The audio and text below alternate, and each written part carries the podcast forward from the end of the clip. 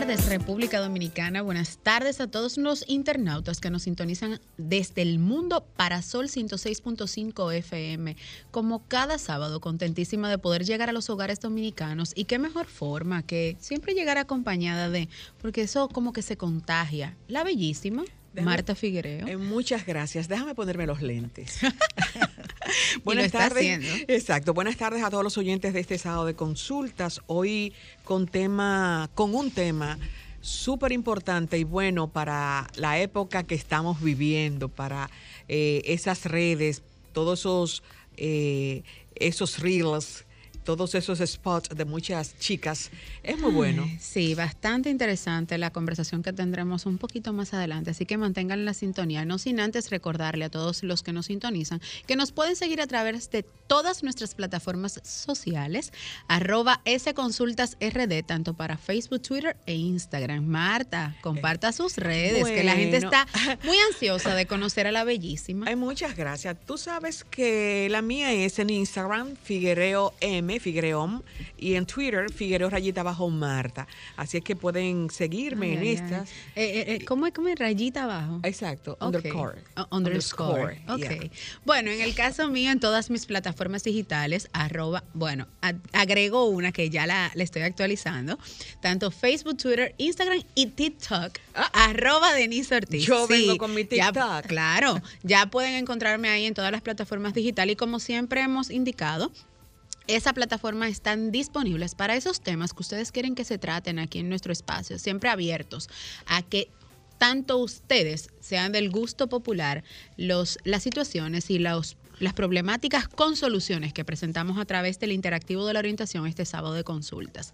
Como es costumbre, cada sábado tenemos esos top 3 que son las tendencias que nos acontecen durante toda la semana. Y hoy tengo que iniciar con Marta porque siempre las de ella y las de Juliana, que son tituladas. Yo voy a eh, decir que no es calan en el gusto popular. always, exacto. Always, always. Exacto. Tú sabes que hay afecciones que nos preocupan mucho a a los que tenemos padres, eh, abuelos envejecientes en nuestras casas.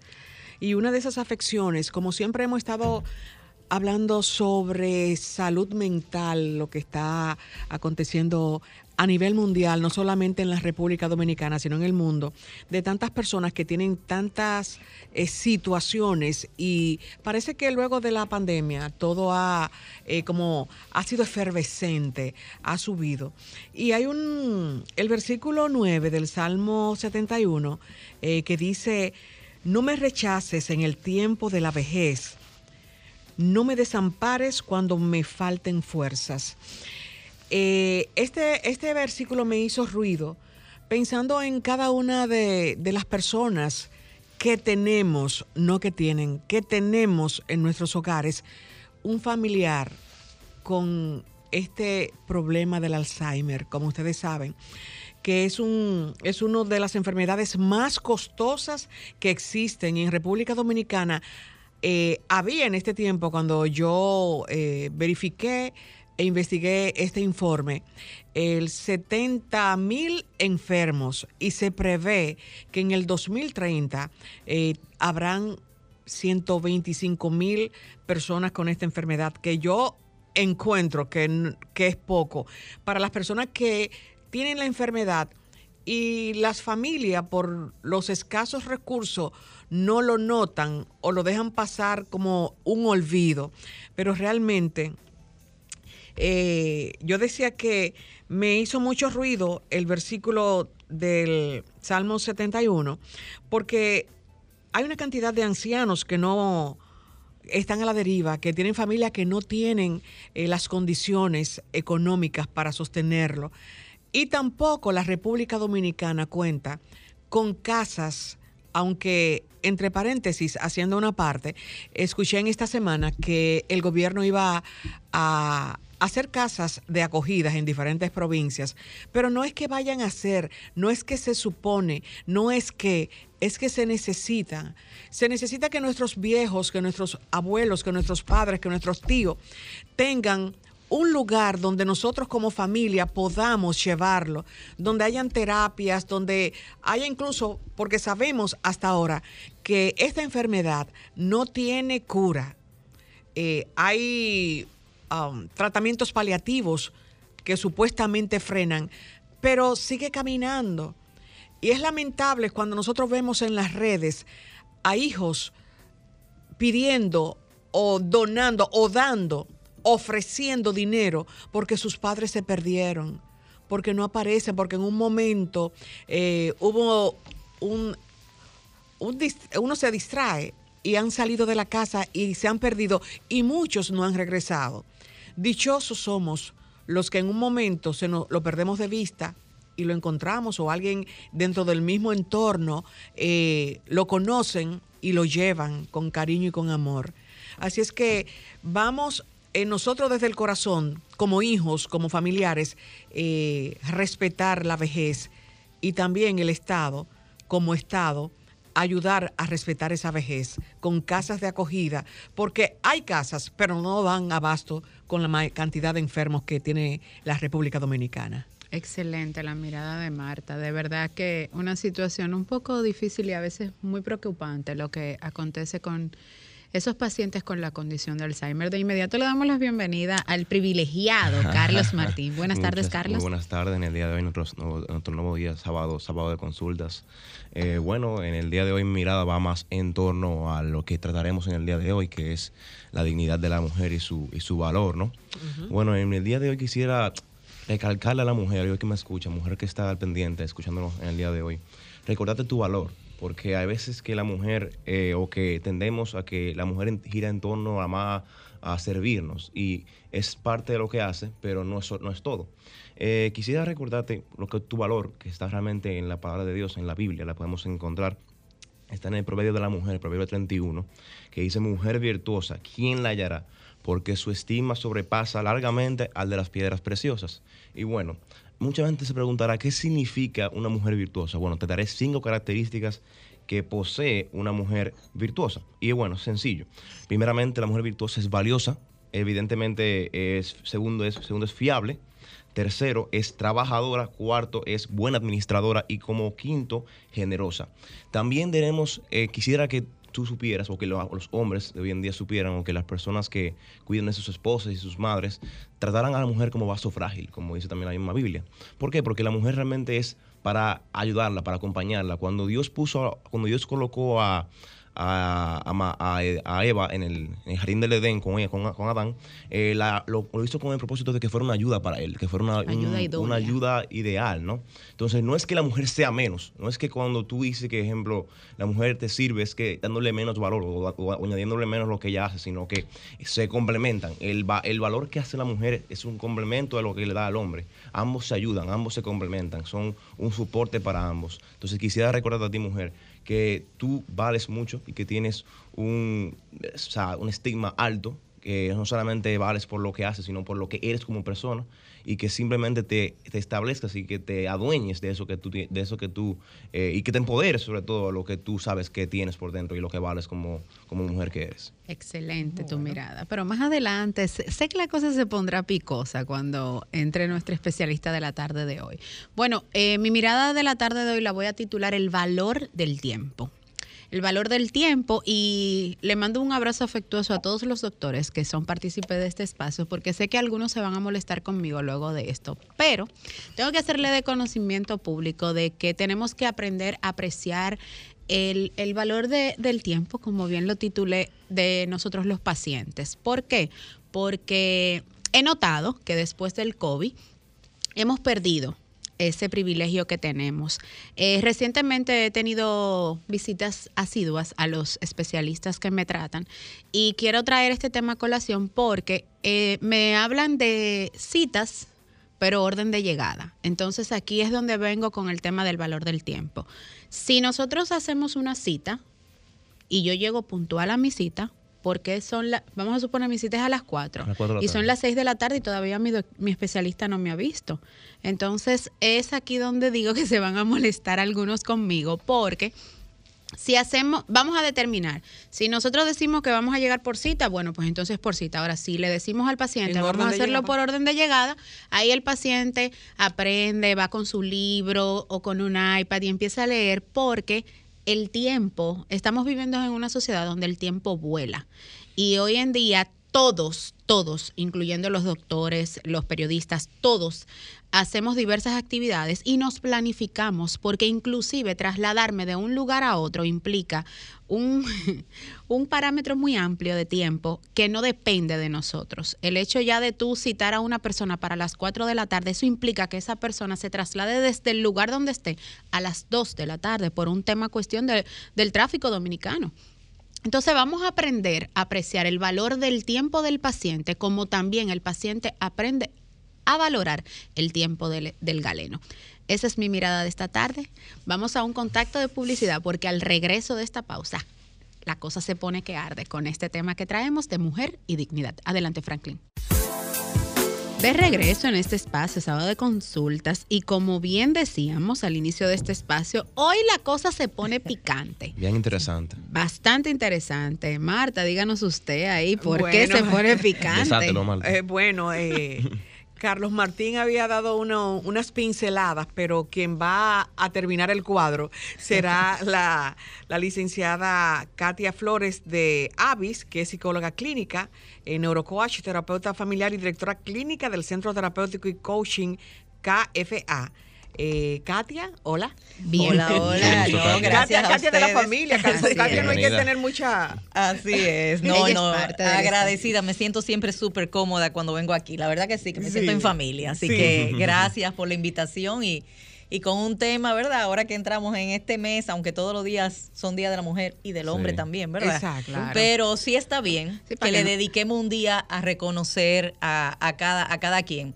Para que no se me ponga celoso, Martín. No, No, y que está el Día del Hombre, pero debemos de celebrar. Mira, debemos una, una vez hablamos de eso. Sí, y una vez hablamos y de eso, ¿te acuerdas? Que lo sí, celebramos, que exacto. vinimos y hablamos Sí, de eso. Debe ser un día, debe ser un día, o sea, todos los días debe ser día de la mujer y día del hombre, no solamente un solo día. Exactamente, pero sí está bien que haya un- un- una vez al año que por lo menos Sí. uno se detenga a valorar y a, y a dignificar, como es el tema, ya sea la mujer ese día o ya sea el hombre, pero es importante que hablemos de, de- de eso. Y precisamente, Katia, que en el programa que siempre uno hace fuera del aire, exacto, backstage, eh, tú hablabas con relación a la dignidad. ¿Qué significa eso? ¿Cuál es el significado? Mira, es muy interesante porque la palabra dignidad viene de una palabra en latín que se traduce como dignus, o sea que es igual a que merece. Ese es el significado real de la palabra dignidad. Significa que merece. O sea, una persona digna es una persona que merece. O sea, todos obviamente tenemos eh, eh, derechos y merecimiento a la felicidad, a la salud emocional, mental, relacional, pero muchas veces no hacemos nada para crearnos una vida mejor o para trabajar por eso que entendemos podemos merecer en nuestra vida, porque a lo mejor en nuestra crianza eh, eh, no nos dieron a entender que merecíamos algo más. Eh, a veces se traspasan, tú sabes, de generación en generación las riquezas y las carencias emocionales. Entonces los padres dan lo mejor que pueden y que conocen, pero a veces si ellos mismos vienen con temas de baja autoestima, con mentalidades eh, eh, de carencias, con eh, dificultad para, para eh, recibir o para trabajar, para lograr algo, entonces se bloquean ellos mismos sus bendiciones, por decirlo así, y le enseñan a los hijos ese mismo Patrón. patrón. de no merecimiento, que es algo que últimamente yo he tenido que trabajar mucho en terapia, el sentido de no merecimiento, que muchas personas no trabajan para crearse una vida mejor y se autosabotean porque en el fondo creen que no se la merecen. Eh, ¿Y usted cree que realmente el sa- autosaboteo viene de algo genético, o sea, bueno, hereditario, ya que usted está hablando como que, ejemplo, viene del- de- detrás de los padres, cuando, por ejemplo, cuando Los sienten abuelos. que, o los abuelos, cuando traen, ejemplo, de ejemplo, que no consiguieron algo en su, en su juventud, ¿usted cree que eso lo arrastran ellos y se lo pegan a los hijos? ¿O es una cuestión ya de como que, que van cogiendo con el tiempo? Está muy ligado con la autoestima eh, y la, la autoestima se forma desde la niñez. Más que, eh, vamos a decir, eh, eh, es, cuando digo algo generacional, es algo que se enseña, que se educa. Se, se, educa en la autoestima. La autoestima tiene que ver con el valor que uno se da a sí mismo, pero está ligado a tres aspectos en la crianza. Una es la autodignidad, que es el sentido de merecimiento que acabamos de mencionar. Otra es la autoimagen, no solamente cómo yo me veo físicamente, sino cómo yo me veo como persona, como ser humano. O sea, cuál es la imagen que yo tengo de mí, de mí como ser humano. Y la otra es la autoeficacia, el sentirme que cuento con las habilidades y destrezas para desenvolverme en la vida. Eso me fortalece mi autoestima y mi sentido de dignidad. Entonces, por eso es importante, eh, como digo yo, enseñarle a los hijos a pescar en lugar de pescar por ellos, entrenarlos para la vida, enseñarle a desenvolverse, pero también a recibir la cosecha de su fruto, o sea, y su fruto de su esfuerzo y su trabajo. Por supuesto. Hablamos y tocamos tres temas puntuales de la autoestima. Hablamos de autodignidad, hablamos de autoconfianza, autoimagen y, y, autoeficacia. Y autoeficacia. Entonces, ¿cómo lidiar en una sociedad hoy en día donde lo que no está a la moda o lo que yo veo en las redes sociales no es lo que quizás yo tenga. Entonces, como mujer, nosotras enfrentamos muchos retos. Eh, ¿Por qué? Porque si tú no eres un estereotipo que hay en la sociedad 90, 60, 90, tú no estás a la moda. E inclusive, me voy aún más lejos, cuando usted va a la tienda, el maniquí que usted ve en la tienda es 90, 60, 90. Pero cuando Marta o yo, que no somos la silueta 90, 60, 90, adquirimos esa pieza, quizás no nos quede como está en el maniquí. Entonces, ¿cómo enfrenta la mujer dominicana? Porque vamos a hablar de la mujer dominicana. Claro, correcto. ¿Cómo enfrenta la mujer dominicana esa situación de no querer exponerse a ser lo que no es, aún teniendo una autoestima, vamos a decirle saludable, ¿verdad? Sí, pero por eso es importante eh, este tipo de, de, conversatorio y educar al respecto, porque también qué estamos vendiendo. O sea, a nuestro propio pueblo, a nuestra propia gente, a, la, a, a nuestras propias mujeres. O sea, le estamos vendiendo un estereotipo eh, europeo, un estereotipo eh, eh, americano. o sea, o sea, y no vemos el estereotipo caribeño que tiene su belleza, ¿verdad? En su, en su parte voluptuosa, en su gracia, o sea, diferente. Entonces tenemos que lograr también trabajar para recobrar nuestro sentido de identidad, porque la belleza tiene que ver mucho con, con la salud. Eh, de hecho, la salud mental, la salud emocional, el, autocuidado, o sea, eh, y, cuando tenemos una imagen equivocada que se trata de el cómo nos, proyectamos en lugar de cómo somos, todo proceso es de adentro hacia afuera. Primero es el ser, después es el hacer y después es el tener. Entonces, eh, si, si yo trabajo en mi ser y aprendo a cuidarme de una manera más amorosa y sana, entonces yo voy a cuidar de mi templo, que soy yo, desde mi eh, eh, forma de alimentarme, de mi forma de dormir, de mi sueño, mi higiene del sueño, el, tratar de, de, ¿cómo se llama?, acicalarme lo mejor posible, pero porque me estoy tratando con amor y con cuidado. Ahora, mucha gente, en lugar de entrar en ese cuidado, entra en un descuido de su salud por mostrar una imagen de un estereotipo y de una belleza que lo que hace es que la enferma más. Sobre todo las mujeres a veces caemos en ese tipo de situación. Katia, en esta semana eh, yo estuve mirando eh, en la prensa con relación a los a la violencia eh, con la mujer, por ejemplo, la violencia física y que había un porcentaje alto en lo que era la violencia económica, el por qué muchas féminas duran en una relación porque tienen a ese proveedor y ese proveedor hace y deshace y por no perder o porque tienen temor de salir de, ese entorno donde se sienten cómodas, eh, soportan todo esto. Eh, esa es la primera pregunta. La otra es eh, si la mayoría, con respecto de lo que ha pasado, de muchas víctimas de violencia eh, familiar, vienen con todo ese problema de su hogar y lo enfrentan ya cuando tienen el propio y aceptan esa violencia en ese hogar. Mira, eh, la víctima eh, no solamente es víctima porque existe un agresor o abusador, La víctima es víctima también porque ella se coloca en esa posición. Entonces tenemos que educar a las mujeres, o sea, eh, no a convertirse en agresoras, o sea, porque muchas veces no todo el que es, eh, como te digo, abusado se convierte en abusador, pero todo, todo abusador fue abusado. Entonces muchas veces... Espera, espera, espera, espera, espera, es que Todo abusador que fue abusado. todo abusador fue abusado. O sea que un abusador necesariamente tiene que haber sufrido un abuso para ser ese abusador. generalmente fue abusado en su niñez y es una persona que viene con un trauma y la forma de salir, no, un trauma no trabajado, y la forma de salir que él entiende de su, del abuso es o normalizarlo o coger el otro rol. En lugar de yo ser el que está de este lado, yo prefiero ser el que está del otro lado. sea ya a mí no me van a hacer, ahora soy yo Pasa el que de lo voy a ser hacer al un otro. abusador a ser un frustrado abusado. Pasa de ser un abusado Ok, a ser un frustrado abusador. ok. ¿Entiendes? Mm, sí. Entonces, ¿qué, qué Wow. sucede? Wow. Que sí, que muchas veces, entonces la mujer o se queda en la posición de víctima, pensando, sintiendo, actuando y funcionando como una víctima. Por eso digo, yo, o sea, muchas veces yo le pregunto, ¿por qué te colocas en esa posición? O sea, ¿de qué manera puedes salir de ahí? Entonces, y nos quedamos, y es un atrapamiento a veces más emocional que nada. ¿Entiendes? Entonces, eh, nos, nos quedamos en una posición eh, porque no ponemos límites. Y los límites, o sea, para llegar a una agresión, hace rato que los límites se fueron rompiendo. Primero a nivel emocional, después, eh, después verbal, eh, después viene la, la parte, como tú dices, económica, física, o sea, pero nosotros permitimos, porque tanto es el que hace como el que permite. Cuando llegamos a ese nivel, nosotros hemos permitido bastante ya.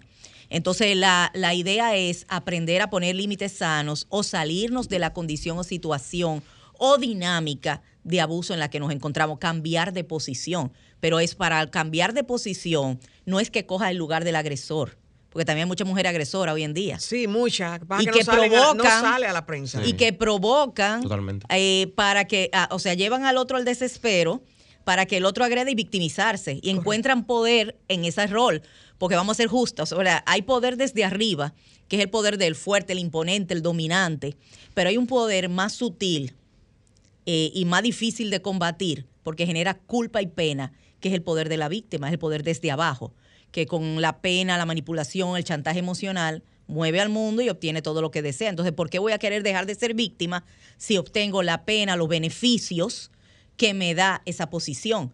Entonces, eh, a, veces, a, veces hay mujeres que no salen de lo que tú mencionaste, que tienen la capacidad y la inteligencia para entrenarse, para prepararse, para capacitarse, para salir adelante, pero no hacen ni siquiera el mínimo esfuerzo de buscar el educarse o el prepararse o aún teniendo una educación, una preparación, de salir o emprender, que la mayoría, déjeme decirte, que la mayoría de las mujeres emprendedoras son, eh, o sea, hay un gran porcentaje de, de madres solteras que Sí. echaron hacia adelante, emprendieron porque no contaban con la ayuda del hombre ni del papá de ese hijo. Entonces, esa- si esas mujeres pudieron, ¿por qué tú no? ¿Entiendes? ¿Por qué tú tienes que depender eh, de un hombre para darte tu valor a ti misma? Igualmente el hombre, o sea, aunque él no, no- como dicen, no, el hombre no es sin la mujer ni la mujer sin el hombre, pero cada cual tiene que ser completo en sí mismo, porque la, tu pareja no está para completarte, está para acompañarte y desarrollar juntos un proyecto de vida en común. Así Bueno, es. está supa- sumamente interesante y es momento de que ustedes que están del otro lado de, de la radio se contacten con nosotros recordándoles que aquí en Sábado de Consultas su consulta es gratis. Adelante, Franklin. Comunícate 809-540-1065. 1-833-610-1065 desde los Estados Unidos. Sol 106.5, la más interactiva. Bueno, de regreso y Bueno, yo, bueno, yo- yo quería continuar realmente, doctora, con que yo siempre, siempre he creído que la mujer eh, ha tenido una situación y es que ha tenido diferentes factores o que han influenciado el tono de la baja autoestima en la mujer y la- y también en la, la, la, bueno, la situación que ha quedado dentro de ella internamente y en las redes sociales. ¿Usted no cree? Porque vemos, ejemplo, eh, como bien mencionaba Denise, mencionaba Marta, el tema de la, del 90-60-90. Un post en Instagram, ven una, una modelo y veces se compara. ¿Y usted no cree que las redes sociales son el principal factor de este de esta como que incidencia o situación con la mujer con el tema de, de la auto, baja autoestima y como que, bueno, el, el sí con el problema de, de, de auto, de automañarse realmente. Sí, porque hay una presión social eh, muchas veces, como te digo, y una imagen que, que se vende. Entonces, por eso es tan importante que comunicadores como ustedes o personas eh, como yo que trabajo en terapia, eh, que somos, vamos a decir, personas que podemos influir en la vida de otros, tratemos de dejar, como lo están haciendo, lo estamos haciendo hoy en día, un- una educación diferente. O sea, usemos la- las redes para reeducar a, la gente y sobre todo las mujeres que, que, eh, siempre estamos en esa búsqueda continua de aprendizaje. Muchas veces esa baja autoestima, como la mujer no trabaja su ser, no trabaja, como dije hace, hace, hace un rato, su sentido de dignidad, de qué es lo que tú mereces. Ahora, si tú entiendes que no lo mereces porque puede venir de una creencia limitante, porque puede venir de un trato eh, injusto o indigno cuando tú eras eh, eh, niña o ibas creciendo y ya tú eres adulta y te quedaste pensando, actuando y viviendo como esa niña eh, que todavía no ha sanado. Entonces yo siempre le digo, mira, la buena noticia es que ya tú eres adulta y ya tú puedes cuidar de esa niña. Cuando uno es niño, uno no, no, ¿cómo te digo? Le to- no pide lo que le toca, le tocó. Tenemos un contacto. Buenas tardes.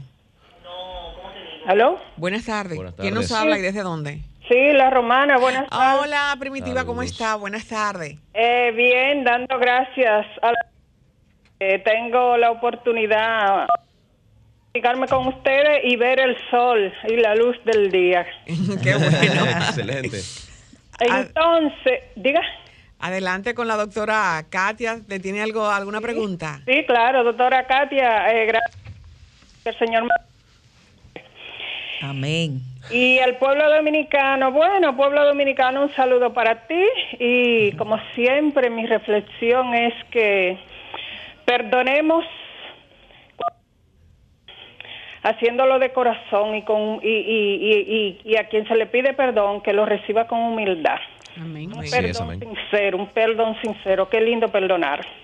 Así es. Eh, bueno, doctora, entonces la pregunta mía es, ¿cómo uno saber o darse cuenta cuando uno se siente con seguridad y a la vez con inseguridad? Eh, me gustaría que usted, con su conocimiento, eh, se lo explique al pueblo dominicano y a mí y qué hacer para uno sentirse con la autoestima alta, eh, cómo uno darse cuenta cuando la tiene bajita y cuando la tiene alta también. Gracias. Excelente pregunta. Mira, ahí vamos a hablar de dos cosas. Eh, ya estamos metiéndonos, ¿verdad? En campo- hondo. Mira, vamos a hablar de las emociones y vamos a hablar de la autoestima. Porque ella, habla, ella habló cuando uno se siente. Se siente. Mira, eh, la, eh, cuando uno siente una emoción, toda emoción tiene un propósito. Dios, Dios no es loco, como dicen por ahí. Dios lo puso, la puso para algo. De hecho, la palabra emoción viene de la palabra en latín emovere, que significa mover hacia o mover desde. Del inglés in motion, que significa en movimiento. Y de ahí viene también la palabra motivación, que significa hacer mover. Entonces, las emociones vienen, uno, para darte una información sobre ti y otro, y lo otro, para que hagas algo al respecto. Cuando no nos sentimos bien, es hace rato que tenemos que hacer algo al respecto. O sea, yo decía ahorita, a veces nuestra mentalidad eh, de baja autoestima, de víctima, nos deja en la misma posición, en el status quo, y no hacemos nada al respecto, o a veces hay una ganancia oculta que sostiene esa conducta. Tú decías ahorita, puede ser lo económico, puede ser, eh, o sea, la pereza para hacer, para, para salir de ahí, de abajo, sacar de abajo. ¿Tú entiendes? Puede haber muchísimas situaciones. pues, Generalmente hay un, puede haber un temor detrás, obviamente, que, que no queremos enfrentar. Pero lo primero es que nos está pidiendo esa emoción es que la enfrentemos. Yo, yo tengo un post por ahí en, en el Instagram que dice, emoción que no se entiende, emoción que no se atiende. Y emoción que no se atiende somatiza, es decir, te enferma. O sea, somatizar no es lo mismo que hipocondríaco. Hipocondríaco es imaginarte una enfermedad y creértela. Sí. Pero somatizar es que te enfermas de verdad por razones emocionales no resueltas. Entonces, hay un momento que las emociones te dicen, ya, tienes que cambiar tu situación. Por ejemplo, vamos ahí a profundizar. Por ejemplo, la tristeza. ¿Verdad? La tristeza que es una emoción muy profunda. La tristeza tiene sus objetivos. Generalmente, el primer objetivo de la tristeza es reencontrarte contigo mismo. Fíjate que cuando uno está alegre, ¿qué es lo que uno quiere? Soltarse. Salir, Salir para- celebrar, para la playa. compartir con otros. Pero fíjate, ¿por qué cuando tú estás triste? Como que no el- quiere tener nadie Tú no tienes ganas ni de salir, ni de hablar con nadie, ni de ánimo, porque en realidad tu cuerpo, tu organismo, tu ser te está pidiendo que te reencuentres contigo mismo, que tomes un tiempo para estar contigo mismo, pero a veces nos huimos de nosotros mismos y buscamos alegrías artificiales, buscamos una autoestima superficial que se basa en lo externo, pero no en lo interno, no estamos trabajando con nuestro ser. No estamos trabajando con nuestro sentimiento de valía. Cuando trabajamos en nuestro ser, uno dice, wow, mira, cuando la gente va en terapia y trabaja, que a veces me dice a mí, eh, eh, hay un momento en la terapia que me dicen, si yo hubiera sabido esto en aquel momento no hubiera pasado por eso. Y yo siempre le digo, si tú no hubieras pasado por eso, no sabrías esto. Pero hay un momento que han trabajado tanto en su persona que dice, wow, yo me merezco ahora disfrutar de este momento. ¿Entiendes? De esta situación. ¿Por qué? Porque has trabajado en ti. Entonces, si tú te sientes que no te no merece, vamos a comenzar a o sea, uno siente que merece un descanso cuando ha trabajado mucho, ¿verdad? Entonces tú dices, me merezco estas vacaciones porque he trabajado, Y a veces también, yo me merezco este regalo. claro, porque yo doy mucho. Entonces, cuando tú siembras, tú sientes que tienes todo el derecho de merecer disfrutar de la cosecha. Entonces, siembra en ti. Trabaja tu vida espiritual, trabaja tu vida emocional, trabaja en desarrollar talentos, habilidades, para que tu autoestima se fortalezca de una manera real, no artificial. Entonces, ese es lo primero para cosechar. Después viene eh, la parte que yo dije de, de- la autoeficacia. Cuando tú has sembrado en ti, tú comienzas a desarrollar esas habilidades y nuevas destrezas. Te vas, te vas sintiendo, wow, yo pude hacer esto, yo pude terminar este curso, yo pude desarrollar este proyecto, yo pude lograr manejar tal situación. Entonces tu sentido de eficacia crece porque si- te, eh, te sientes que tienes las habilidades y las destrezas para desenvolverte en la vida y por ende tu autoimagen cambia. Porque en lugar de sentirte torpe, como te sentías antes, entonces te sientes, ya yo puedo, poquito a poquito, pero ahí voy, ahí voy. Quizá no estoy donde quiero estar, pero tampoco estoy donde estaba antes. Estoy creciendo, estoy cambiando. corto, pero estoy dando los pasos. Eh, yo le llamo eso pasitos divinos. Entonces, esa es la primera parte, eh, o sea, eh, del- de la tristeza. Luego viene una, o sea, el reencontrarme conmigo misma, el trabajar en mi persona. Eso me sube directamente la y eso autoestima. tiene que ver ah, con la autoestima, como preguntaba Primitiva. Claro. Y ahí, y ahí viene la segunda parte de la tristeza, del objetivo de la tristeza, que es precisamente, o sea, después de reconectar conmigo, tomar conciencia de mis necesidades. ¿Qué necesito yo en, este, en esta etapa de mi vida? Pero sobre todo, ¿qué necesito de mí misma? Que a lo mejor le doy a los demás, pero no me lo doy a mí. Entonces, algo que yo soy buena dándoselo a los demás, pero ahora resulta que tengo que ser mi mejor amiga y tengo que empezar a dármelo a mí A mí misma. a mí misma. Entonces, ¿qué es lo que necesita, eh, eh, eh, verdad? ¿cómo, cómo es que se llama? Primitiva. Primitiva. Primitiva, de primitiva, ¿verdad? ¿Qué, qué necesita cada una de nosotras, de nosotras mismas?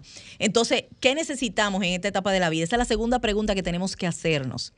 Y empezar, empiecen a llenar. Miren, cuando uno se lanza una pregunta al cerebro, el subconsciente no se queda sin respuesta aún durmiendo, el subconsciente trabaja por ti. Entonces, lancémonos preguntas. ¿Por qué me siento así? ¿Qué es lo que me pasa?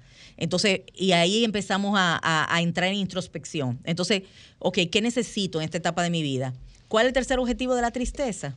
Después de conectar conmigo para tomar conciencia de mis necesidades, entonces es cómo puedo cuidar de mí misma y de mis necesidades de una manera más amorosa y sana.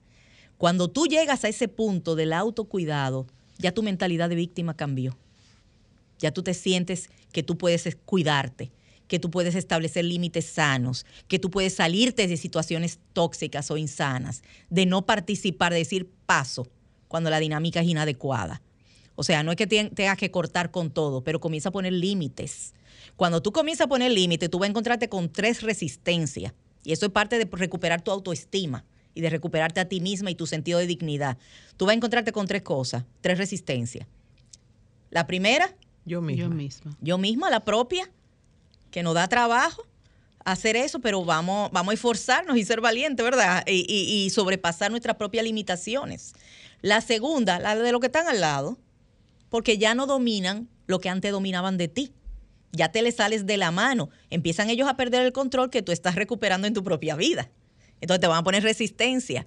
Y la tercera, la de los terceros. Válgase, ¿verdad? Llámese a todo lo que están alrededor. Compañeros de trabajo, los hijos, los demás familiares, en fin, los amigos, que comienzan a, a cambiar. Tú le comienzas a cambiar la fórmula de cómo relacionarse contigo o sea, y eso es importante para empezar nuevamente a recuperar tu sentido de dignidad y autoestima. Katia, tocó una palabra que me ha hecho mucho hincapié durante toda esta semana porque la he escuchado en diversas personas. Casualmente es tóxica. Anteriormente decía, esa mujer sí molesta, por no decirlo en el argot popular. esa mujer es insoportable, es una dominadora, pero hoy en día llamamos a la mujer tóxica. ¿Cuáles son esas cualidades que tiene que tener la mujer para ser tóxica? Porque cuando viene a ver, uno es tóxico y no lo sabe. Para ser digna. Mira, tóxico es todo lo que te hace daño y te envenena. ¿Entiendes? Todo lo que envenena tu alma, envenena tu mente, envenena tu corazón. Eh, precisamente ayer puse yo un post hablando de la misericordia que yo había, había puesto un post anterior que yo decía que la verdad sin misericordia es crueldad y la misericordia sin verdad es debilidad. Cuando caemos en crueldad somos tóxicas, cuando caemos en debilidad somos tóxicas. En los dos aspectos. Porque caemos en dos extremos que no son sanos. Lo sano no es que tú seas ni pasiva ni agresiva. Lo sano es que tú seas más equilibrada y asertiva.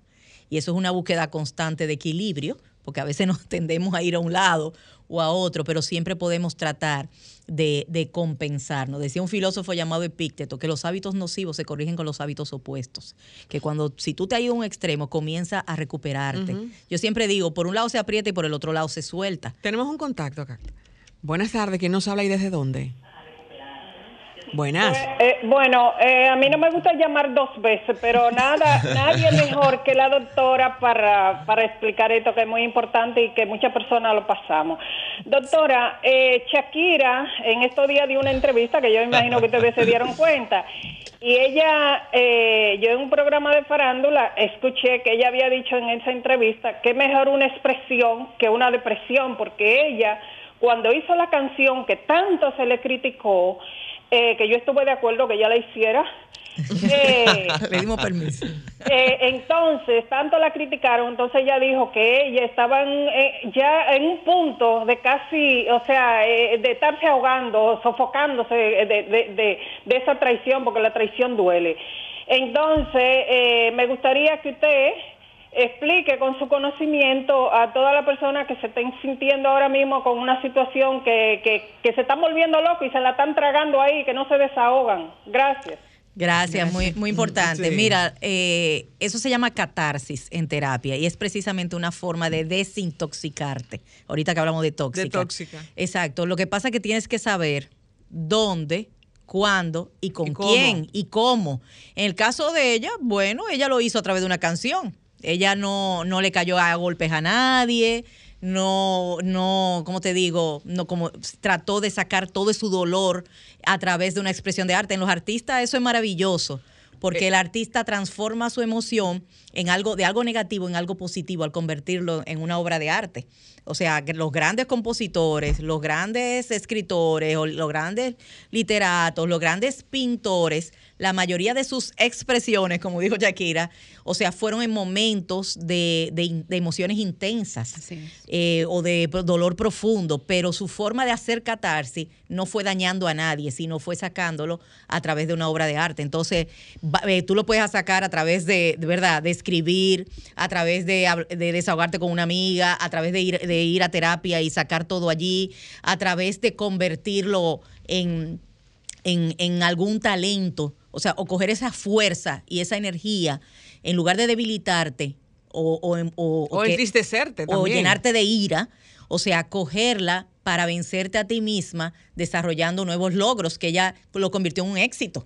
o sea, su éxito. fracaso lo convirtió en un éxito. Así es. Eh, Katia, lo que yo eh, preguntaban, porque muchas veces eh, con relación al tema mujer y dignidad, eh, siempre nos enfocamos en las mujeres que vemos en las redes. Eh, yo veía un reels en estos días de cómo van al gimnasio con unos unas unas licras que parecen que no tienen nada. Entonces, vivimos criticando eso. Entonces, esas jóvenes que están saliendo así, ¿Hubo algún problema contrario en su hogar? Le hace que sus madres dicen, bueno, está bien que sea así porque yo no supe aprovechar mi tiempo. Pudiese ser. Mira, a lo mejor está buscando, están buscando una atención de la manera inadecuada.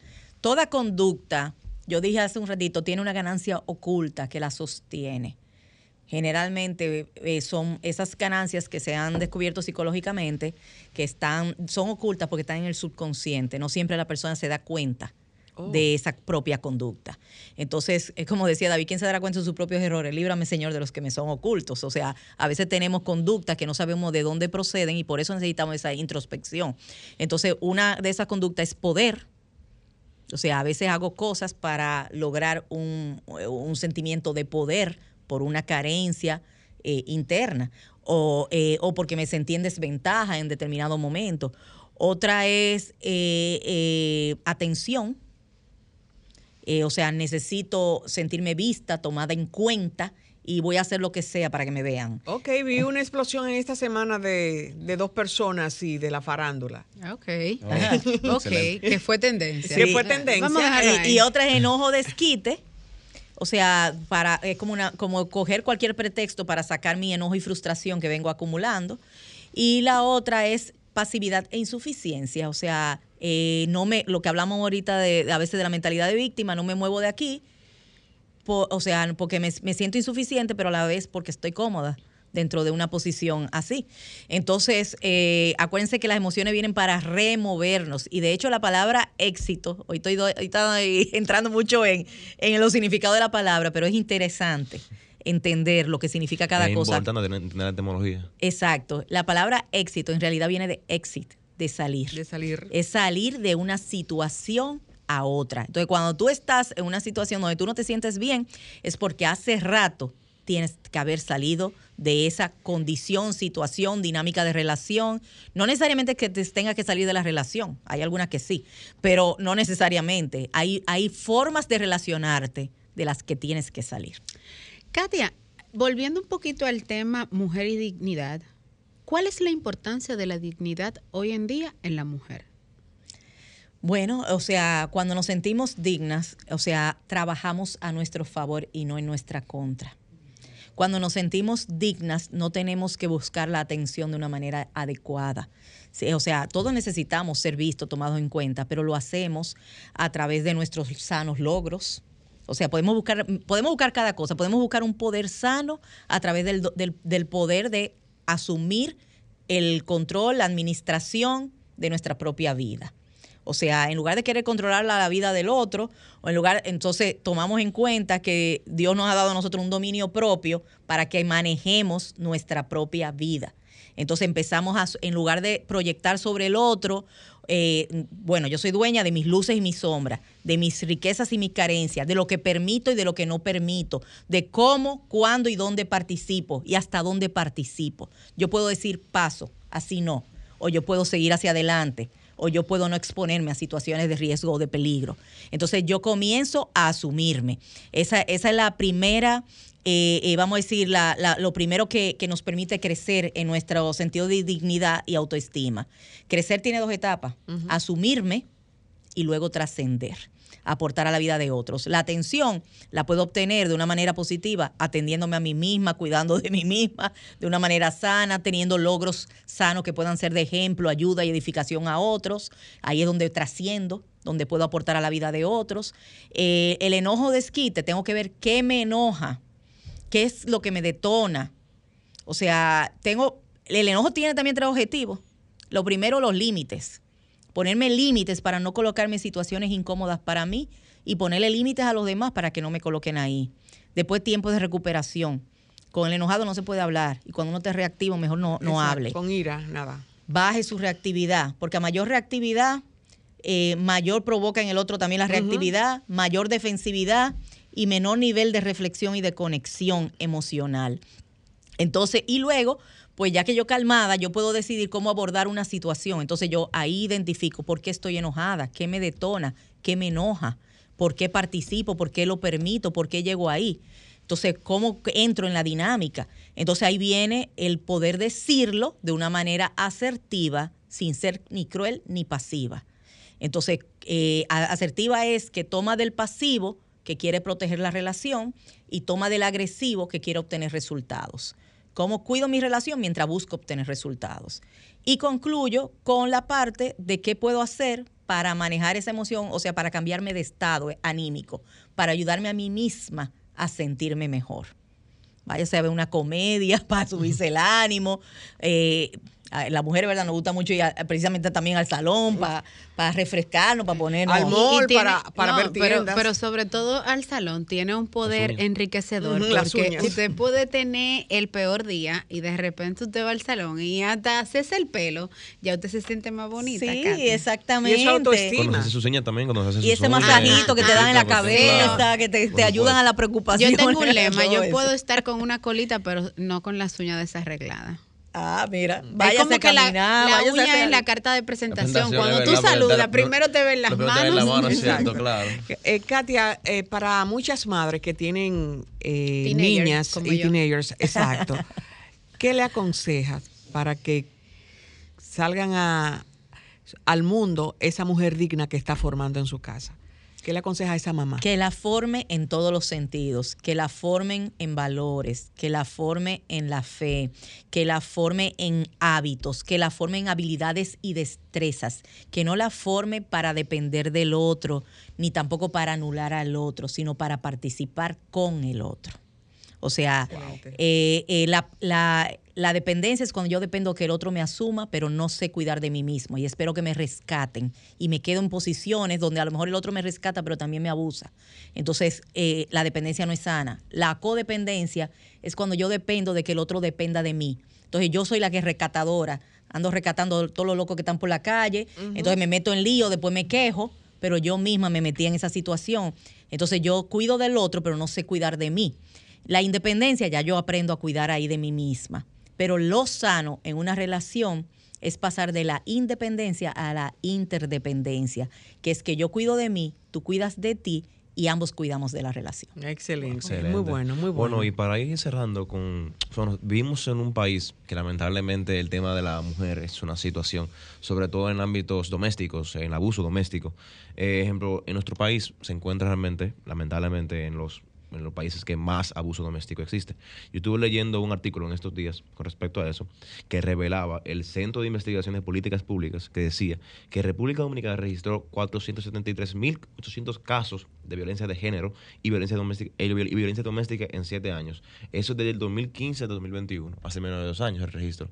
Entonces, ¿usted cree que el tema del abuso hacia la mujer o abuso doméstico en la casa, ¿a qué se debe? ¿Se debe a la codependencia de la pareja o, un, o una falta de comunicación? ¿O por qué se, se trata a la mujer? ¿Por qué el hombre tiende a, a, este, a esta ocurrencia con la mujer, a responderle con, de esta manera? ¿A qué usted, a qué usted cree que se debe esta situación? Mira, hay que educar al hombre también, tú sabes, Sí. emocionalmente. A veces eh, las mujeres tenemos mucho más destrezas verbales desde la niñez nos, nos educan hasta los juegos, eh, eh, la Barbie y el Ken, y estamos ahí desarrollando una relación, ¿no? y después viene la familia, los niños, construimos la casa, el proyecto, todo, Sí. todo. Entonces lo- los hombres en su juego casi no hablan, o, o juegan a los carritos, y, un Y antes, en el pasado, O se dejaban eh, eh, armas de fuego. y no y es agresión es o sea sacando verdad esa adrenalina de, un- de o sea y quizás en su catarse a través de esos juegos pero no aprenden a hablar entonces eh, yo me río a veces con los hombres en la terapia porque eh, la mayoría le tienen pánico a, a la frase de la mujer vamos a hablar Sí, es entonces, le salen huyendo eso Esa frase es como que con una Es como un- M16. No, no, no, no, no. A mí uno me mandó en, en cuando era la, la época de Halloween, mira el, di- el disfraz de, de- de terror. la, la frase, una camiseta con una frase de la mujer, vamos a hablar. Entonces, en realidad, eh, eh, muchas veces porque nosotras también las mujeres, o sea, como manejamos muchas cosas al mismo tiempo, podemos hablar, somos multitasking, podemos hablar, los abrumamos. Entonces, el hombre congestionado, abrumado, impotente, que no tiene esa destreza para manejar tanta información, cuando se siente así tan estresado, explota y reacciona. y Entre la espada y la pared. y nosotras no paramos, no sabemos parar. Y hay una dinámica, o sea, se da una dinámica. Una dinámica es que los dos participan para que eso se dé. O sea, Sí. la, la, la- Wow. nosotras nos seguimos y seguimos y seguimos echándole, o sea, el hombre, el hombre ya está, eh, está, ¿cómo se dice?, congestionado y nosotras le caemos atrás y todavía nos huye para evitarnos. No he terminado. Todavía nos huye para evitarnos y nosotros vamos y le abrimos hasta la puerta del baño. Entonces, hasta que el hombre, ¿verdad?, explota. Y, y ahí viene, entonces nos victimizamos y ahí se da el círculo vicioso. Entonces él se siente más frustrado porque encima de eso se convirtió en el malo de la película, cuando quería evitarlo desde el principio. Entonces yo siempre recomiendo que hagan, las, sobre todo las parejas, hagan una vez una cita a la semana donde se den un tiempo para conversar que no pase de 45 minutos, para que no lo agobie a ese hombre demasiado y no converse usted sola. O sea, traiga un, si usted trae el tema, permítale al hombre escoger el lugar de disfrute y tráigale junto con el tema su propuesta, qué le propone a él en lugar de sacarle el currículum vitae y todos los fallos y errores que ha cometido. En el 1900 nada. El O sea, Exacto. causa y solución. Sí, porque entonces lo criticamos, lo descalificamos y él también se defiende de sentirse ameno. ¿Cuál es el lugar también? Porque a veces las mujeres podemos ser muy descalificantes. Katia, tengo Bueno, a es un tema que no Franklin terminamos. haciéndome más seña que un tráfico, pero no podemos terminar esta entrevista sin antes, primero agradecerle por el tiempo que nos regala y a todos nuestros oyentes también, pero sus activas redes sociales, por favor, compartirla con nuestros usuarios, al igual que los teléfonos de contacto, que sé que esta semana llamarán muchas personas a hacer nuevas citas. Muchísimas gracias. Bueno, pueden buscarnos en las redes en Katia Flores KFA, se escribe K-A-T-H-Y-A. Flores KFA y Centro KFA, que es el centro que dirijo, donde contamos con un equipo de profesionales que nos apoyan. Y el WhatsApp del centro es 849-855-7307. 849-855-7307. Bueno, nosotros nos despedimos de esta entrega de Fue sábado de amena, me consultas. encantó. Gracias, No sin antes reiterarles que nos reencontramos el próximo sábado con más contenido aquí a través de la más interactiva, esta Sol 106.5 FM. Bye. bye. bye.